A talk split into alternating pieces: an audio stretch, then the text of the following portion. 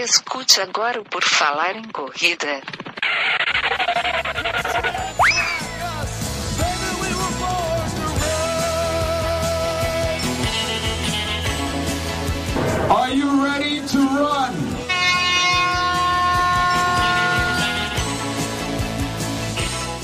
Começa agora mais um episódio do podcast Por Falar em Correr, esse podcast que já está no seu oitavo ano completo, mas no seu nono ano de publicação. Estamos novamente tocando nas suas orelhas, queridos ouvintes, queridos colegas de podcast. Vamos hoje falar sobre um estudo que saiu dizendo que treinar para maratona rejuvenesce seu coração, você fica mais jovem. E é isso que a gente vai discutir aqui, se realmente esse estudo ele é válido, se realmente vale a pena acreditar nele. Saiu na Globo, vale a pena acreditar? Essa é uma questão muito importante que nós vamos falar aqui. E para isso, não poderia ser eu, obviamente, a discutir, a trazer é muita informação sobre isso, porque eu mal e mal leio nota de site. Então, não seria um artigo em inglês de 12 páginas que eu iria ler. Então, por isso, trouxe aqui comigo Gigi Calp. Tudo bem, Gigi? Oi, tudo ótimo, gente. Eu ainda estou um pouquinho gripada como semana passada, mas acho que estou um pouquinho melhor. E eu devorei o artigo. A gente vai falar bastante sobre saúde cardiovascular, função endotelial. Tem umas palavrinhas difíceis, mas a gente vai explicando ao longo da live. Exatamente. E também aqui completando meu trio, meu trio feminino, Andressa. Andressa Rodrigues está aqui. Tudo bem, Andressa? Tudo bem? Boa noite. Maravilha, vamos lá então, vamos, vamos começar lá. do começo. Olha só, o artigo se chama o seguinte: Training for a First Time Marathon Reverses Age-Related Aortic Stiffening. Treinar para a primeira maratona diminui o, a idade da aorta, é isso? É, ele é, seria mais um... reverte a rigidez, stiffening é rigidez. A rigidez isso, da aorta. Com o envelhecimento, é normal que os nossos vasos sanguíneos, artérias e veias, fiquem mais rígidos. Isso é normal, mas isso não é desejável.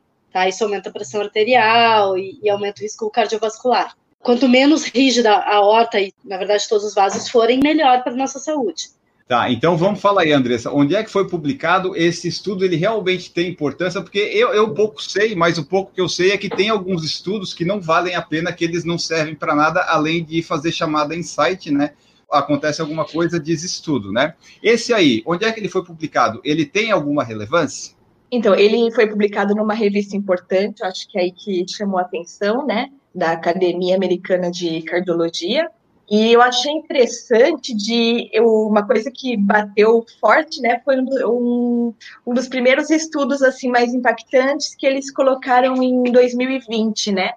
Você vê que é, foi feito em 2016, 2017, e conseguiram publicar agora, que é normal, que é uns dois anos mesmo, às vezes, para publicação, mas foi bem assim, auspicioso ter saído no, no começo do ano e ter trazido todas essas discussões, né? E bem pós-São Silvestre, Inclusive, eu estava assistindo televisão. Faz tempo que eu não assisto televisão, mas estava naqueles programas da manhã, não sei se é Fátima Bernardes, esses programas que tem aí de manhã, que na clínica fica a televisão ligada, e aí eles colocaram assim como uma grande verdade com animação em 3D, eu achei bem interessante. Existe um pouco de, de alarde da mídia sobre algumas notícias, sobre algumas coisas que o que a gente vai comentar que talvez algumas coisas precisam ainda é, ser levadas mais para frente, que um estudo desse ele pode ajudar a gente a levantar algumas questões, mas que mais que e dar ideias para outras para outros trabalhos. Mas, assim, eu acho, de certa forma, né, é positivo essas animações em 3D para falar de alguma coisa que faz bem à saúde. Preocupa um pouco dessa questão de sair falando em treinar para maratona, né? Porque, assim, é, os desavisados, ainda que, que são um público leigo que nem sabe o que é uma maratona, que são 42 quilômetros, né? Pronto, vou rejuvenescer quatro anos, e a gente vai chegar nas partes técnicas aí do artigo, tá aí a, a solução da minha vida. Né? O cara que ele já é todo ferrado, tem algum problema cardiovascular, ele vai simplesmente pensar em fazer uma maratona. A gente também vai, pode falar aí, é, o estudo foi feito com pessoas que não têm problemas de saúde. Então, tem várias coisas e pontas que dá para a gente abordar, e tem coisa positiva também. Eu achei que tem, tem coisa para todo lado. Diga aí, Gigi, a sua impressão sobre o estudo. Eu sei que tu se debruçou ah, sobre ele. Sim, Assim, a minha impressão, eu não sei como é que esse é um estudo ok, mas eu não sei como é que ele saiu no Jack. que é o apelido do, do, é. do jornal do Colégio Americano de Cardiologia, tá? Porque é um jornal muito renomado. De onde vem o impacto é maior. Esse é o problema todo que eu acho que foi televisado, da onde saiu, no momento que saiu. Assim, o Jack é o, é o principal jornal de, de cardiologia, tá? Então, saem estudos muito bons nele. E esse estudo, apesar de ter sido com uma técnica um pouco mais recente, tem alguns achados uhum. realmente novos, eles têm umas limitações muito importantes, que é o que a gente vai conversar ao longo da live. Então, uhum. eu ainda não. Eu acho que ciência também é um pouco de jogo político, né? Então, talvez tenha tido algum, algum toque político aí para ele ter saído no Jack. Uhum. Mas, enfim, vamos Exato. lá. É, o que, que, o que, que foi avaliado? Eles pegaram muitos corredores, até é um N bastante grande, um grupo bastante grande, que corriam menos de duas horas por semana. E é só essa informação que a gente tem. A gente não sabe se esses corredores já faziam meia maratona, se só faziam 10K. A gente só sabe que a média foi de menos de duas horas de volume semanal. Ou seja, eram corredores, se não iniciantes, eles tinham um volume relativamente baixo para fazer uma maratona. E esses corredores treinaram durante seis meses e fizeram a maratona. Na descrição do artigo está dizendo que, traduzindo de milhas para quilômetros, eles faziam de 10 a 20 quilômetros semanais. O que não faz sentido nenhum para quem vai treinar para uma maratona. É um volume absurdamente baixo. E aí foi isso que eu comecei a ficar indignada com esse estudo. E aí eu fui ver qual que foi o, o a planilha de treinos, né? Eles dão a planilha lá, o, o link. É a de Boston? A maratona de Boston? Não lembro agora. Londres. Londres, é de Londres, tá.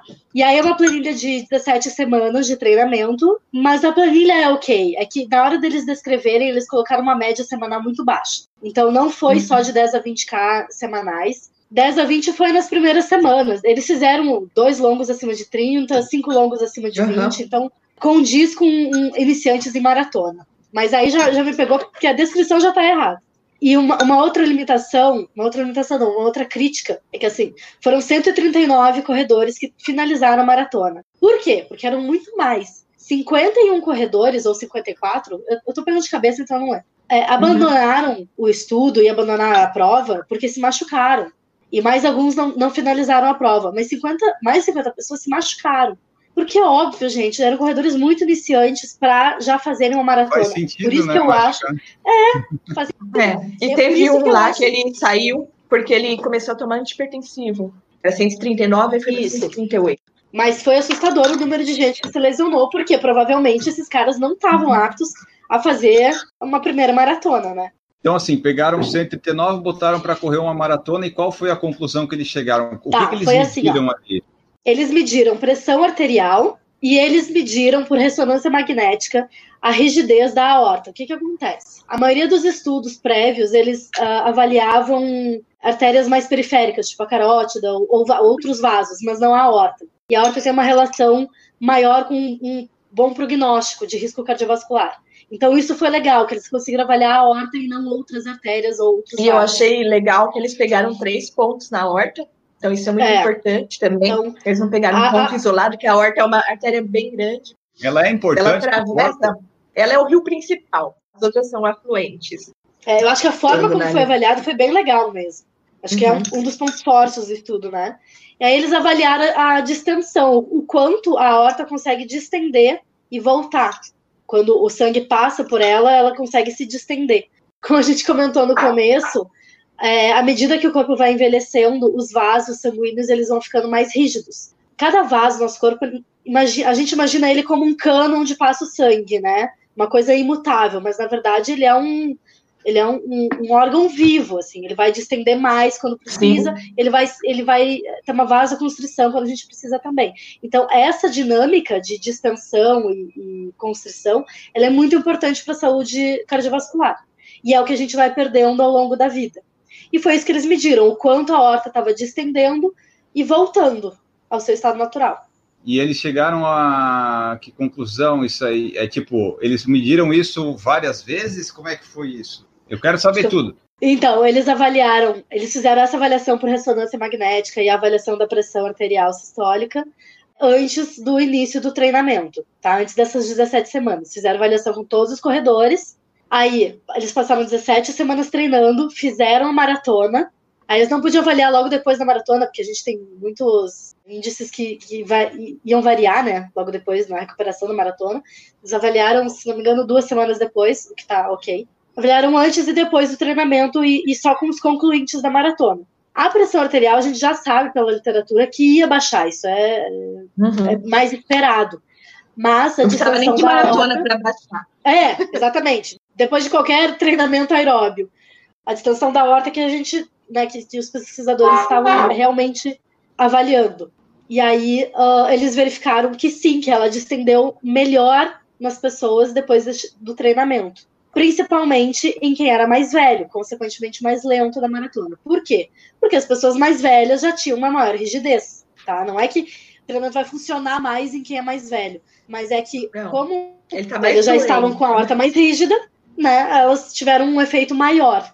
E é importante a gente esclarecer que todas as pessoas, apesar do, da janela de idade ser muito grande, dos 21 aos 69 anos, 21 a 69, tá? Então, é, é isso também achei jovens, muito, muito larga a janela, né? É, então era óbvio que ia melhorar mais nos mais velhos. Então, a pressão a gente sabia que, que iria baixar, a distensão da horta a gente não sabia se, se ia ter essa, esse efeito. O desfecho foi que a horta realmente esteve menos rígida, e aí se faz um cálculo lá de, de o quanto menos rígida, e a conclusão é de que uh, as pessoas que fazem o treinamento para a primeira maratona tiveram quatro anos de rejuvenescimento, ou seja, suas aortas estavam quatro anos mais jovens, concluindo que o treinamento para a maratona pode deixar a saúde dos vasos mais jovens rejuvenescer a aorta e, consequentemente, outras artérias e outros vasos também. Mas e será que isso é. vale só para a primeira maratona ou para todas as Não, maratonas? Eu ia falar isso agora. Qualquer treinamento bem feito, aeróbico, de seis meses, você já vai ter um, um bom ganho cardiovascular. É. É, eles mensuraram isso e colocaram aí como o target a maratona, mas com certeza, eu acho que independente de ser maratona, que o treinamento da maratona ele, ele exige, como a gente já falou, né? Mais dias de treino aeróbico, tem os longos, tudo, mas independente de ser maratona, se é um bom treino aeróbico, creio que você pode chegar nesse resultado aí sem se machucar. É, a novidade do estudo, na verdade, foi o fato deles avaliarem a horta e não outros vasos mais periféricos ou artérias mais periféricas. Uhum. Mas o que se tem é isso, o treinamento aeróbio ele vai uh, rejuvenescer um pouco mais. Uma outra conclusão bem interessante foi que a gente já tem estabelecido na literatura que a função endotelial, ou seja, a saúde da parede do vaso, da parede interna do vaso, ela melhora com treinamento aeróbico que o endotélio, gente, o endotélio, a gente estava falando isso, como ele fosse um órgão. Então, ali no endotélio é a produção de fatores, de fatores que fazem os vasos é, dilatar, contrair, faz vasodilatação, é, vasoconstrição. É, tá importante aí como na, na fabricação de é, mediadores inflamatórios, né? E até tem a ver com a nossa imunidade. O endotélio, ele ah, hoje em dia na, na, cardiologia, o que o trabalho que a gente faz quando quer proteger alguém de colesterol, enfim, todas essas coisas, o que, que a gente está fazendo? É a proteção desse endotélio. Ele, quando ele é agredido, ele faz uma reação que forma ah, uma placa de ateroma lá dentro, que isso é a doença arterial. Então, ah, quando a gente está tratando as pessoas, a gente está prevenindo que há uma progressão nessa doença endotelial, né?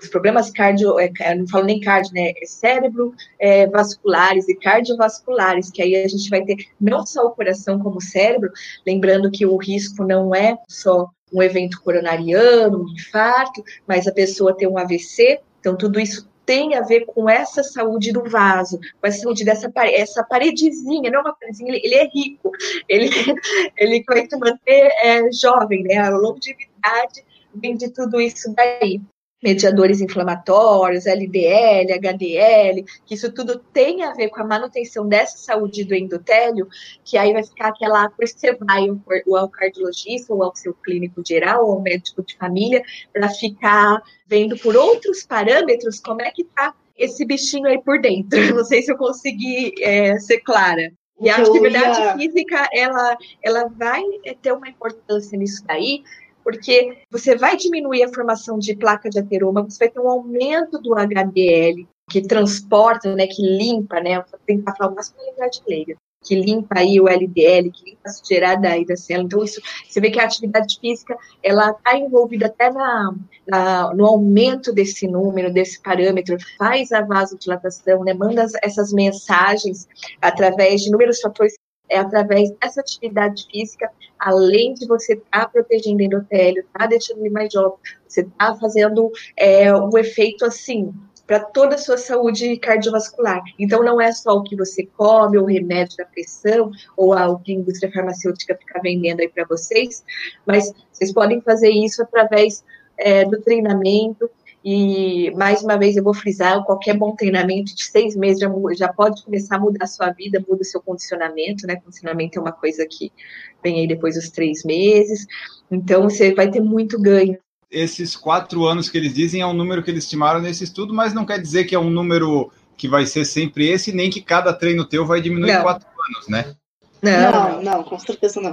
Falar em quatro anos é meio que um clickbait, assim, é uma conta virtual que, que se faz para uhum. saber o quanto ficou mais jovem, né? Mas não quer dizer que quanto mais maratona tu correr, mais Benjamin Button tu vai virar, né? Existe um limite.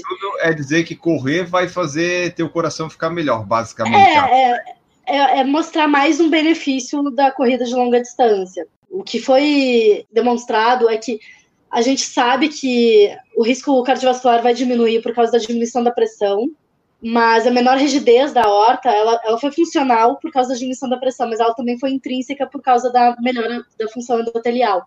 Então, esse é um achado um pouco mais, menos comum. Só que uh, todos os participantes do estudo, eles eram normotensos, mesmo os idosos, adultos maduros e os idosos, eles não eram hipertensos, e isso pode fazer uma grande diferença. A gente não pode extrapolar esses dados para hipertensos. Uhum. Por quê? Porque o hipertenso ele tem uma rigidez ainda maior e talvez esse vaso não responda tanto ao treinamento uhum. quanto de normotensos. Então, é, isso eu estava discutindo semana passada com um amigo meu. Uh, é muito fácil a gente querer extrapolar os dados mas a gente não pode fazer isso, uhum. tá? Então, ah, será que se eu fizer mais maratonas, se eu correr mais maratonas, eu vou diminuir um pouco mais? A gente não sabe. E se eu treinar para meia maratona? A gente não sabe por esse estudo. Ah, e se eu for hipertenso? A gente não sabe. Então, a única coisa que a gente descobriu neste estudo é normotensos na sua primeira maratona tem uma menor rigidez da horta devido ao treinamento. Não dá para extrapolar para qualquer modalidade, qualquer intensidade, ou enfim.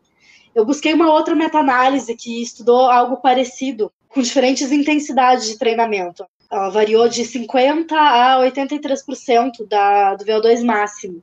E ele também achou, foi uma meta-análise com 42 estudos, então deu mais de 1.600 participantes. Bem, bem legal. Igual a horta, é isso aí? Não. não, eles, eles é. avaliaram. É, porque é, é, isso que é legal desse estudo, né? Esse outro é. avaliou por, por outros parâmetros, não foi nem por ressonância magnética que avaliaram. Mas também melhorou a rigidez dos vasos. Uhum.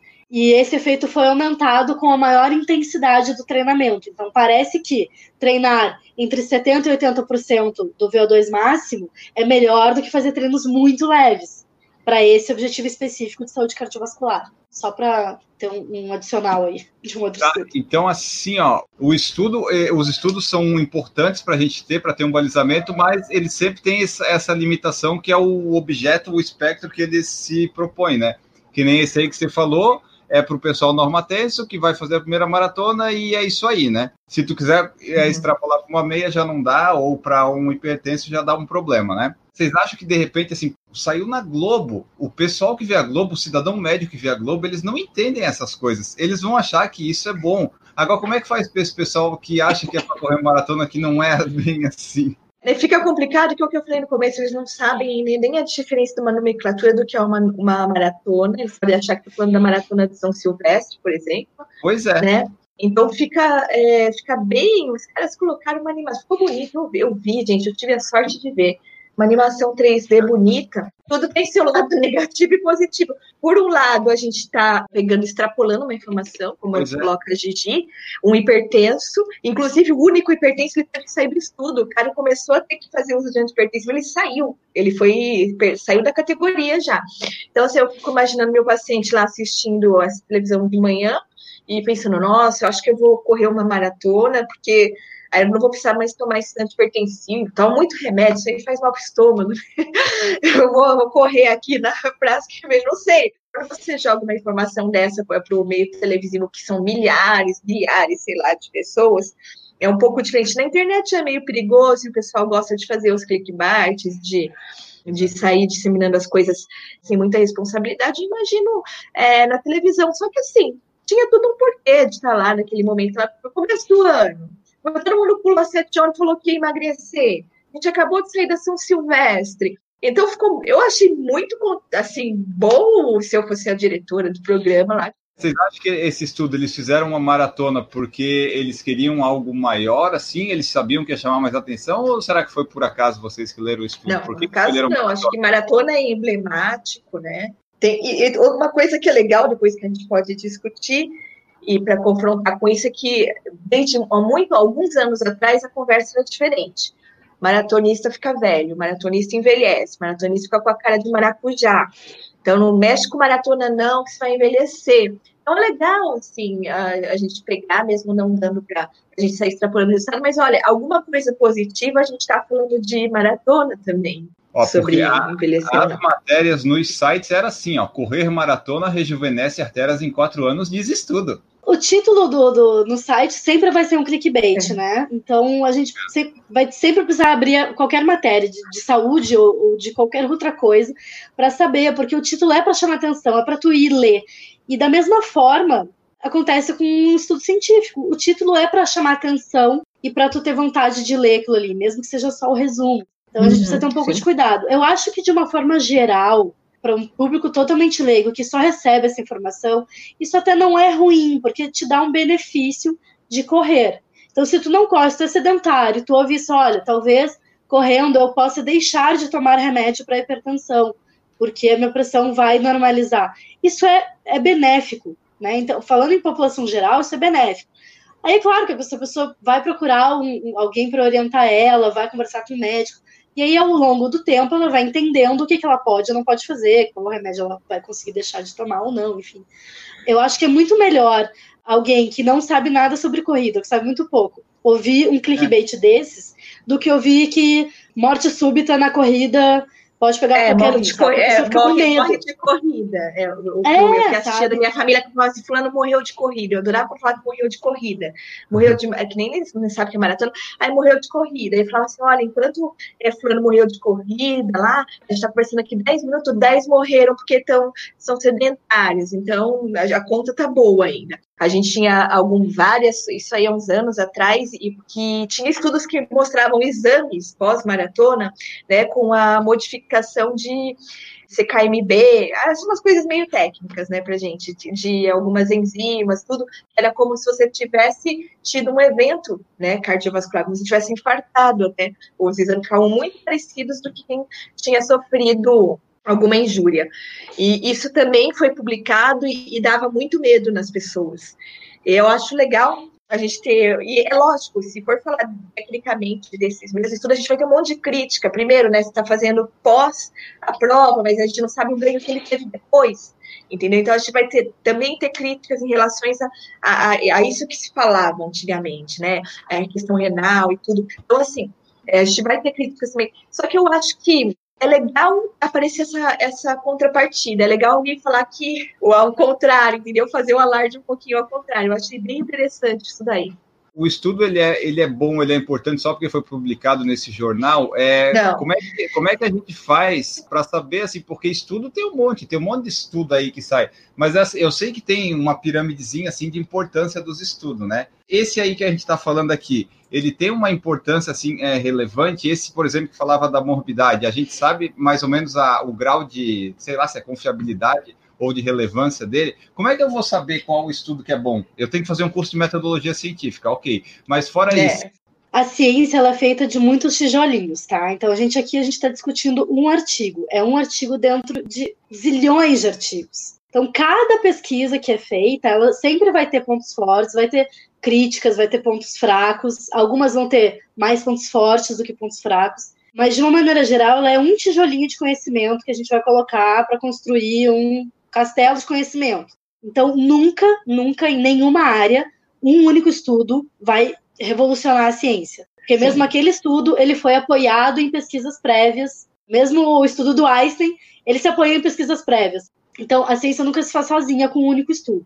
O que a gente está discutindo aqui é uma, uma palha de um palheiro inteiro. Sim, a gente tem uma, uma pirâmide, na base da pirâmide tá opinião de especialista. Então, aqui, quando a gente dá a nossa opinião, quando a gente não está falando dados, a gente está dando a nossa opinião, isso é o mais baixo índice de relevância. É a opinião de alguém, mesmo sendo de um especialista. E aí a gente tem alguns tipos de pesquisa, que daí a gente tem que fazer um podcast realmente só sobre metodologia científica, para a galera conseguir entender um apanhado geral. Mas, enfim, uh, existem estudos de caso que a gente vai avaliar uma única pessoa, existem uh, estudos clínicos com um N pequeno, ele vai ser menos importante do que um, com um N. O N é o grupo, número de sujeitos que participam. Com um número de sujeitos maior, vai ser um pouco mais importante. Estudos transversais vão ser mais importantes. Comentei antes da meta-análise. Revisão sistemática e meta-análise é, é, o padrão ouro, é o top do top da pirâmide, tá? É o que a gente é mais confiável. Por quê? Porque meta-análise é a análise de muitas análises. A gente reúne muitos estudos sobre aquele é, assunto específico, com alguns parâmetros. A gente reúne muitos estudos e a gente avalia, analisa estatisticamente o que, que cada estudo é, achou.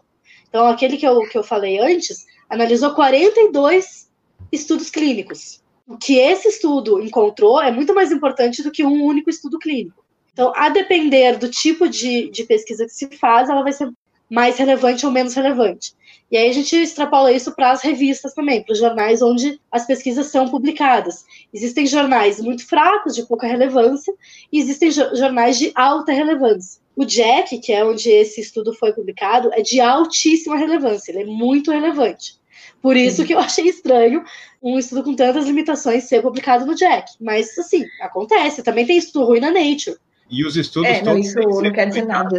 em revistas de jornais é tipo um, uma obrigação para ele ter alguma validade não. ou pode fazer um estudo e ele não ser publicado em lugar nenhum e ser um sucesso? E é, é, legal, antes de falar isso, do nível de relevância das revistas né, e dos jornais. Que, diga-se de passagem, eu acho que a gente no Brasil tem que correr muito atrás disso, que a gente não tem ainda nenhuma relevância alta quando comparada ao mundo. Então, o estudo no Brasil, se você tiver um bom estudo, você vai ter que publicar nesses, na, nesses caras mesmo, senão você não vai ser visto. A publicação nesses lugares é para ser visto, digamos assim, né? Você vai, pode até ser visto, mas você não tem relevância, entendeu? É, pode fazer um super você... estudo e não ter para quem mostrar, daí ninguém vai ficar é, sabendo.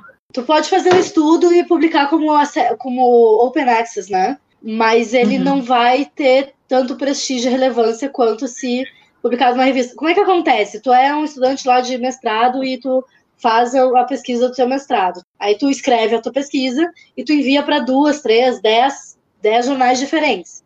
Alguns vão te retornar pedindo para mudar algumas coisas do estudo, da pesquisa, outros não vão nem te responder, e algum vai aceitar publicar a tua, a tua, pesquisa. E aí esse jornal vai publicar essa pesquisa e vai indexar ela no jornal, e aí pesquisadores de todo mundo vão ter acesso à tua pesquisa e vão poder usá-la como referência para as próximas pesquisas futuras, enfim. É mais ou menos assim que funciona. As revistas, elas avaliam a metodologia do teu estudo, a relevância, e tudo isso é feito por pares, ou seja, pessoas que entendem também daquele assunto é que tá. vão avaliar o quão relevante é o teu estudo. Ah, então por isso que vocês ficaram impressionadas de sair nesse jornal, né? Tipo, algumas pessoas avaliaram e julgaram, putz, isso aqui é importante estar no nosso jornal super conceituado. É. Exato.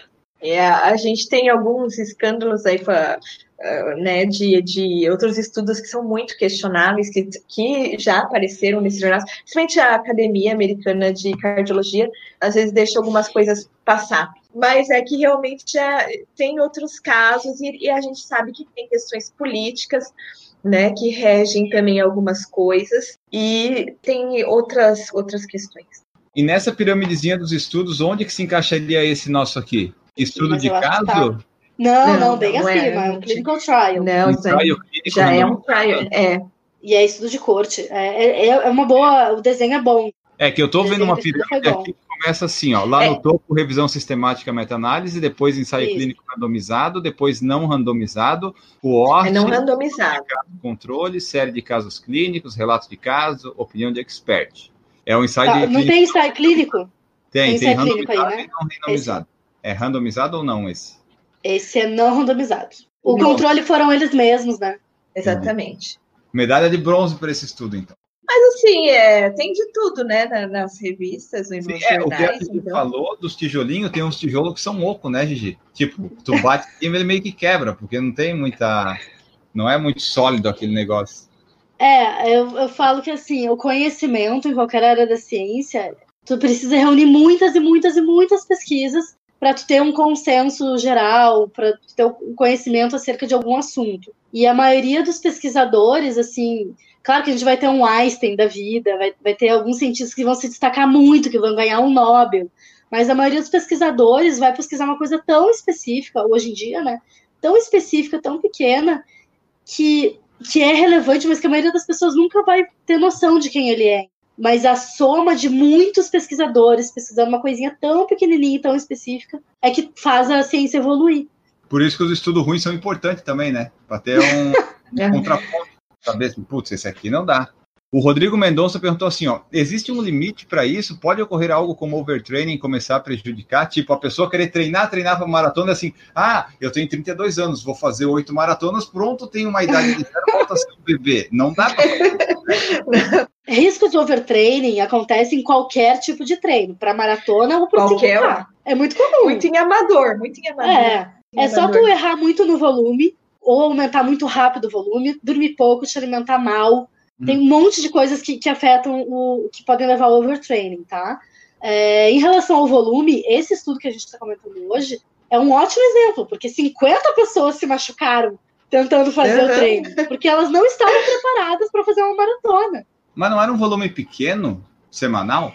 A planilha da maratona ali para London Marathon uh, não, é, não é ruim, tá? Ela é correta até para quem está começando. O que eu acho é que provavelmente essas pessoas não estavam prontas nem para iniciar o treino para maratona. Ah, tá. Talvez elas não fossem é, experientes em meias maratonas. Pelo uhum. volume de menos de duas horas semanais, eu acho que é isso que aconteceu. Eles pegaram pessoas que tipo começaram a correr ontem e disseram: Ei, galera, vamos fazer uma maratona daqui a seis meses, a gente paga a inscrição. Opa! Essa é a impressão que eu tenho. É. Eu ia, eu ia. Para Londres, opa. Eles já eram de lá, tá? É um estudo ah, tá. britânico. Eles é, já eram de lá. lá. O cara, ah, o, é... o, primeiro nome do estudo ali, ele é. Ele é estagiário do Hospital Britânico, se não me engano. Mas eles ganharam a inscrição e aí a galera vai, né? Isso aí é, é o quê? Três treinos por semana ou dois? Foram três, não, foram quatro, eu acho. Eu vi a planilha, agora eu não lembro. Acho que foram quatro. Mas aí não corre quase nada, né, nesses treinos? Meia hora por não, treino. Mas, mas, aumentou, aumentou o volume. Ah, tá. ah não, antes, do, antes da planilha eu não sei, porque não disse. Não, não, mas durante a planilha. Três ou quatro treinos por semana.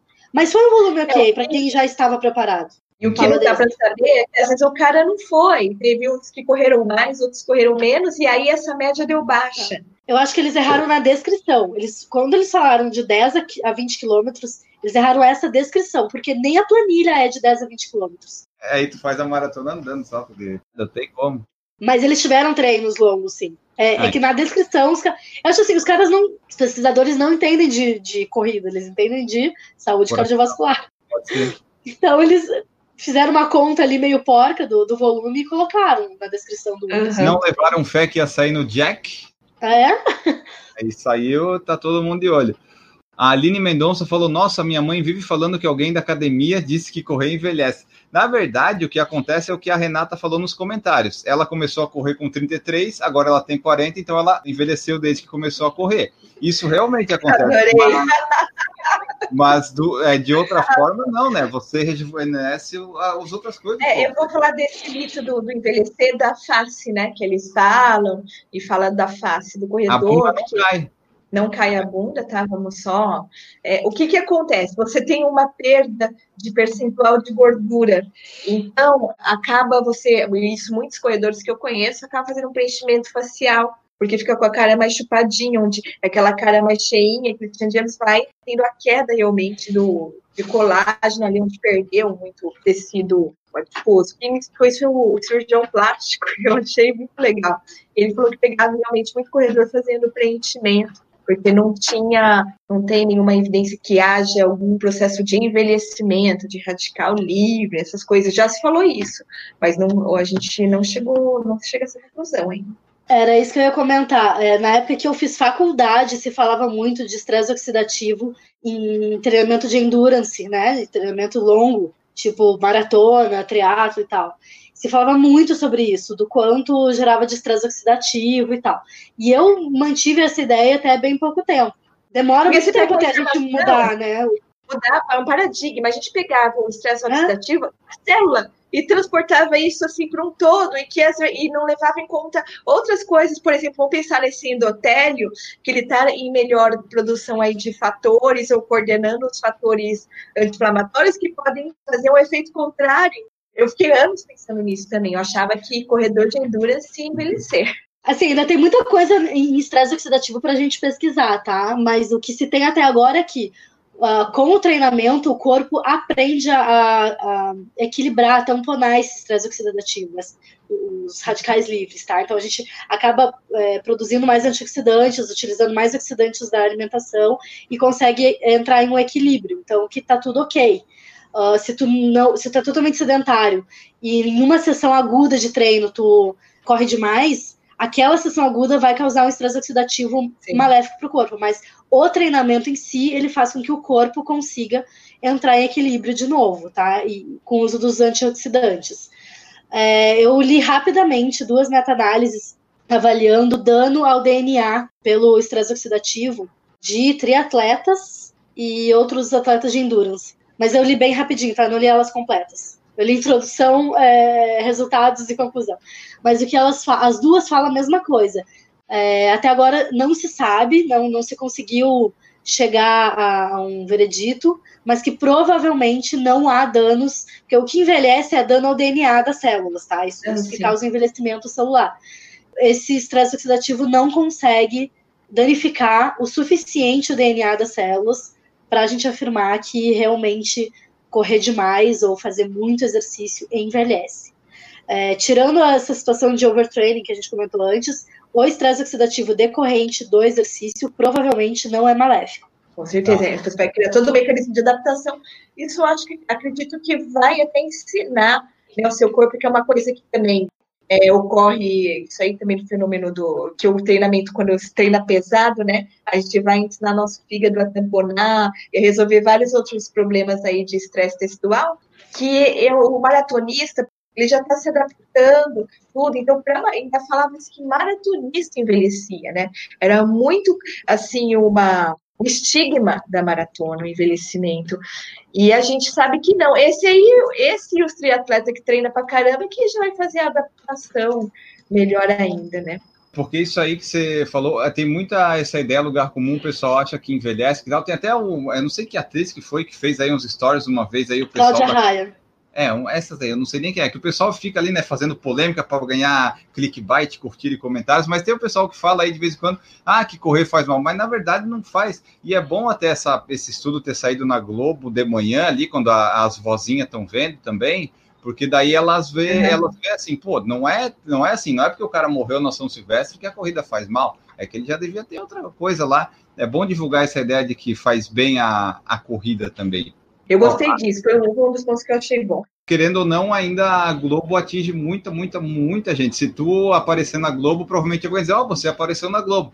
Mas se você aparece no Netflix, ainda não vão falar, ó, oh, você está no Netflix. A Globo ainda tem um alcance muito grande. A Gigi falou desse outro estudo ali que ela tinha ali do Sol ali por cima. Se eu quiser começar a ler estudo e ler só o título, o abstract e a conclusão, eu já consigo ter uma boa noção ou é tem que ler o texto no meio? Hum, mais ou menos.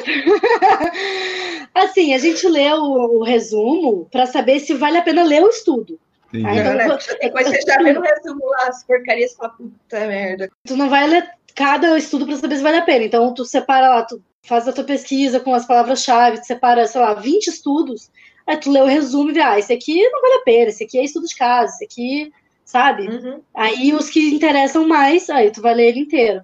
Para entender bem a pesquisa, tem que ler o estudo inteiro, tá? E que baixei as duas meta-análises agora de tarde, então não, não, dava nem tempo de eu ler as duas, né? Eu li rapidamente. Aliás, obrigada, Aline, que me mandou as meta-análises. Ela tem acesso à CAPS. Aliás, como é que faz? Quero começar a ler estudos. Como é que eu faço para buscar isso? Preciso ter acesso, pagar alguma coisa para isso? Ah, essa é uma questão um pouco complicada da ciência.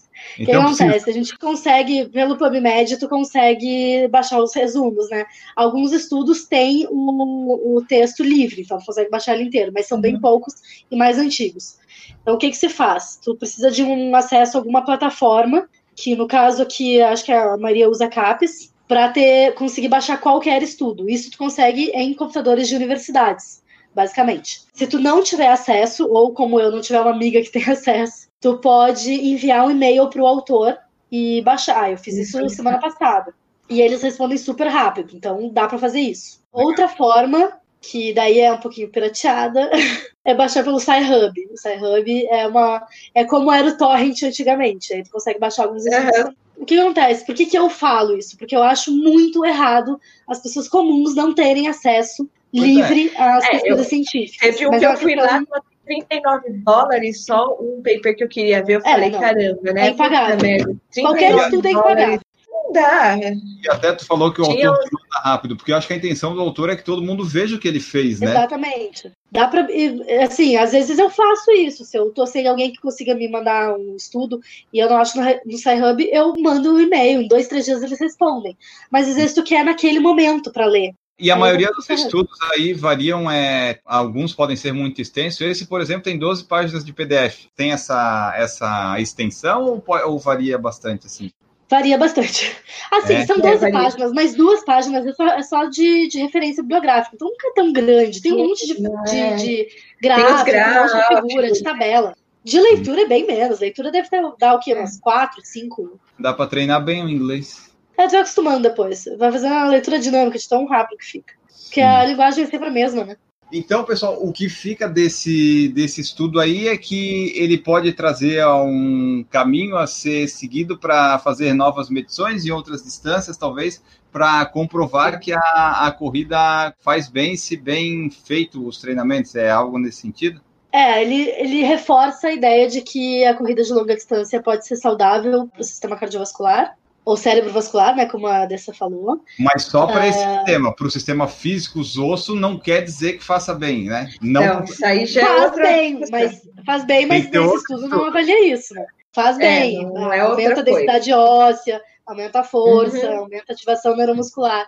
Mas cada estudo vai, vai ver uma coisa que também não tem como ver tudo numa pesquisa só, né? Mas é isso, é que ele, ele provavelmente diminui a rigidez dos vasos sanguíneos. Esse estudo de, que diz que rejuvenesceu quatro anos, isso implica em mais ou menos uma redução de 10% do risco cardiovascular. Redução de 10%. Sim, é porque eu, e eu achei legal no começo que ele fala que eles estão falando de idade, né? E quando fala-se de idade, quando você vai fazer o cálculo de risco cardiovascular, ele é um principal fator, com toda certeza. Mexeu num ponto que, que eu achei bem legal e ele já ele coloca de cara, eu achei bom.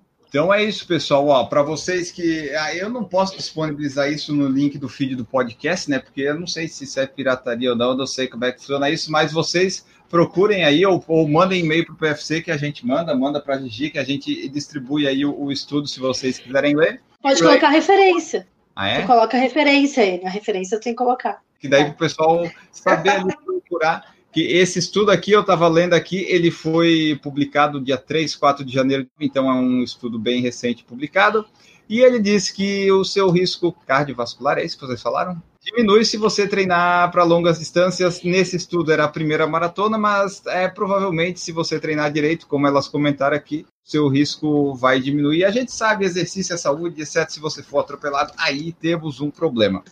Mas então, então é isso, pessoal. Esse foi nosso podcast de hoje, discutindo esse estudo. Se você tiver algum outro estudo que queira que a gente debata aqui, mande para nós, porque nós temos aqui duas participantes assíduas que gostam. A Gigi, a Gigi é, olha, ela lê, está direto ali pedindo artigo para a Aline. A Andressa também sempre lê um monte, então a gente pode discutir qualquer artigo que você nos mandar. E até sem ler, eu até sem ler eu consigo discutir aqui com vocês também para do, do cidadão médio que não entende as coisas, né? Que não pode ter só especialista, tem que ter o contraponto da pessoa mais ignorante.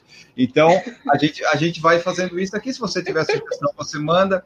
Se você lê o que, que você achou do estudo, você vai, você vai participando aí, dando seu feedback, porque saiu insights saiu na TV, mas é mais resumido. Aqui a gente trouxe ele de forma mais minuciosa, alguns detalhes aí que eu acho que podem ser mais importantes. Antes da gente ir embora, então, só falar das formas de apoiar o Por Falar em Correr, assim como a Gigi e a Andressa fazem, você pode fazer também, pode participar, e elas estão no nosso grupo do PFC, então elas estão lá interagindo com o pessoal, você pode interagir com elas também, pode falar de artigos e outros assuntos. Hoje estavam discutindo sobre revoluções e golpes, né, Gigi? Eu vi por cima aquilo ali, eu não, eu não parei para ler porque eu não estava entendendo mais nada. Tem de tudo, é, é bem, é, é, é, bem sortido a discussão. É, é variados temas, a gente não fala só sobre corrida. Não, corrida às vezes, não. né? Então é isso. Você vai lá, tem PicPay, tem apoia tem padrinho, você pode fazer parte a partir de um real. É bem divertido, eu garanto para você. E agora vamos embora, vou me despedir aqui das minhas duas convidadas. Aí a última palavra aí, Gigi, o que mais tu quer acrescentar? Se é que quer acrescentar alguma coisa desse estudo, o teu tchau e os meios de contato. Muito obrigado. Acho que a gente falou bastante, não tem nada mais para acrescentar. Quem quiser dar uma olhada, o N vai deixar a referência aqui. Eu tenho dois posts no meu Instagram falando sobre esse estudo também. Só isso, agradecer. Quem tiver outras dúvidas, vai mandando pra gente. Eu adoro falar sobre ciência, amo falar sobre ciência, então eu sou bem nerd para isso mesmo. Quem quiser me encontrar, eu estou no Instagram Corrida Forte, eu sou treinadora de corrida, tenho assessoria online e produzo conteúdo sempre para corrida e treinamento de força.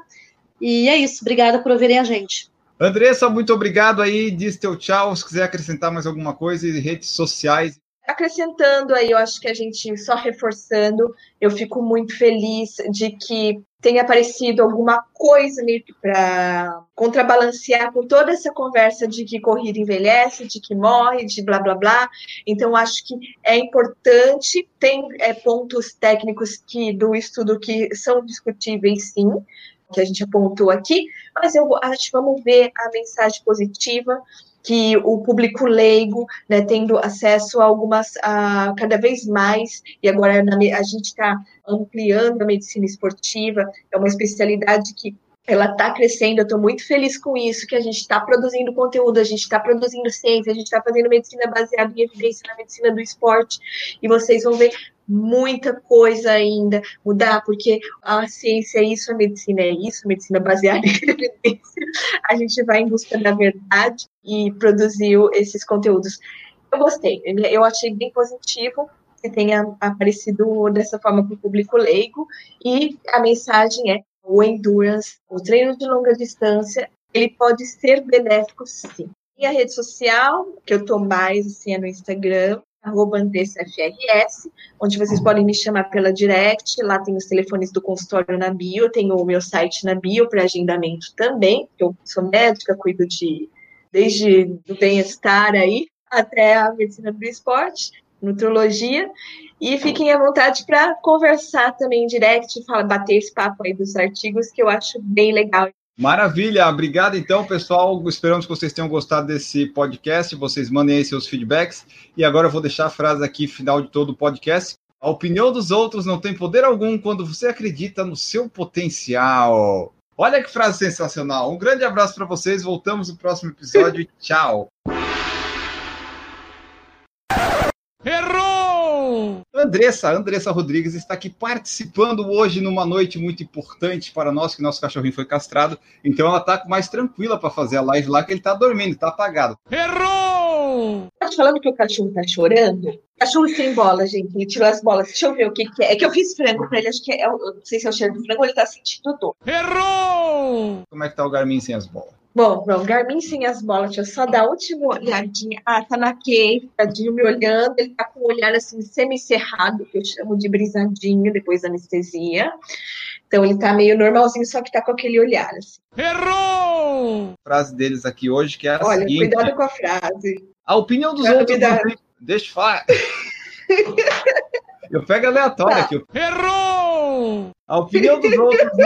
Deixa eu ler, porra. Vamos lá.